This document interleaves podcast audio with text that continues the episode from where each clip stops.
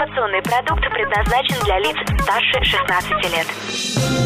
Новое вещание В ритме планеты. Хочу новости. Три, два, один. Теплые новости. Всем привет! В студии Наталья Фомичева. Сегодня в выпуске теплых новостей. Открытие нового центра спортивной медицины. Введение обязательной регистрации дронов. Ограничение контрактной военной службы для иностранцев. И разработка космических тренажеров для миссии на Луну и Марс.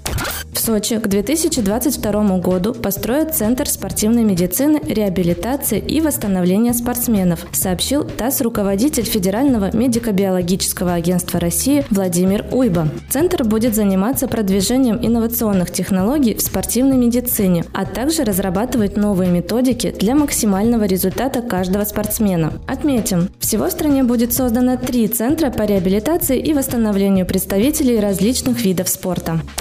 Министерство транспорта России разработало законопроект об обязательной регистрации любых беспилотных летательных аппаратов, сообщает Рамблер. Закон коснется всех без исключения летательных аппаратов, в том числе игрушечных, если они весят от 250 граммов до 30 килограммов. Поставить дрон на регистрацию нужно в течение 10 дней с момента покупки. Сделать это можно, уведомив Росавиацию по почте или через портал госуслуг.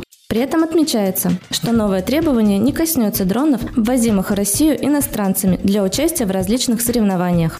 Президент России подписал закон, ограничивающий право иностранных граждан проходить военную службу по контракту, сообщает РИА Новости. Согласно документу, граждане других государств теперь могут только один раз воспользоваться своим правом на службу в российской армии. Заключить новый договор иностранцы смогут только если получат российское гражданство. Раньше подобных ограничений не было. Законом также уточняются категории военнослужащих и граждан, которые приводятся к военной присяге.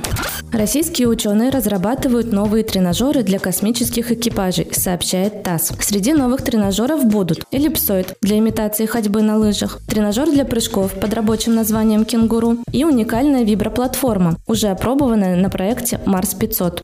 Отметим, в данный момент уже тестируется система «Виртуальный тренер». Она собирает данные о тренировках космонавта за неделю, обрабатывает их и выдает рекомендации для последующих действий. Это были теплые новости. Меня зовут Наталья Фомичева. Всем пока. Новое вещание Теплые новости.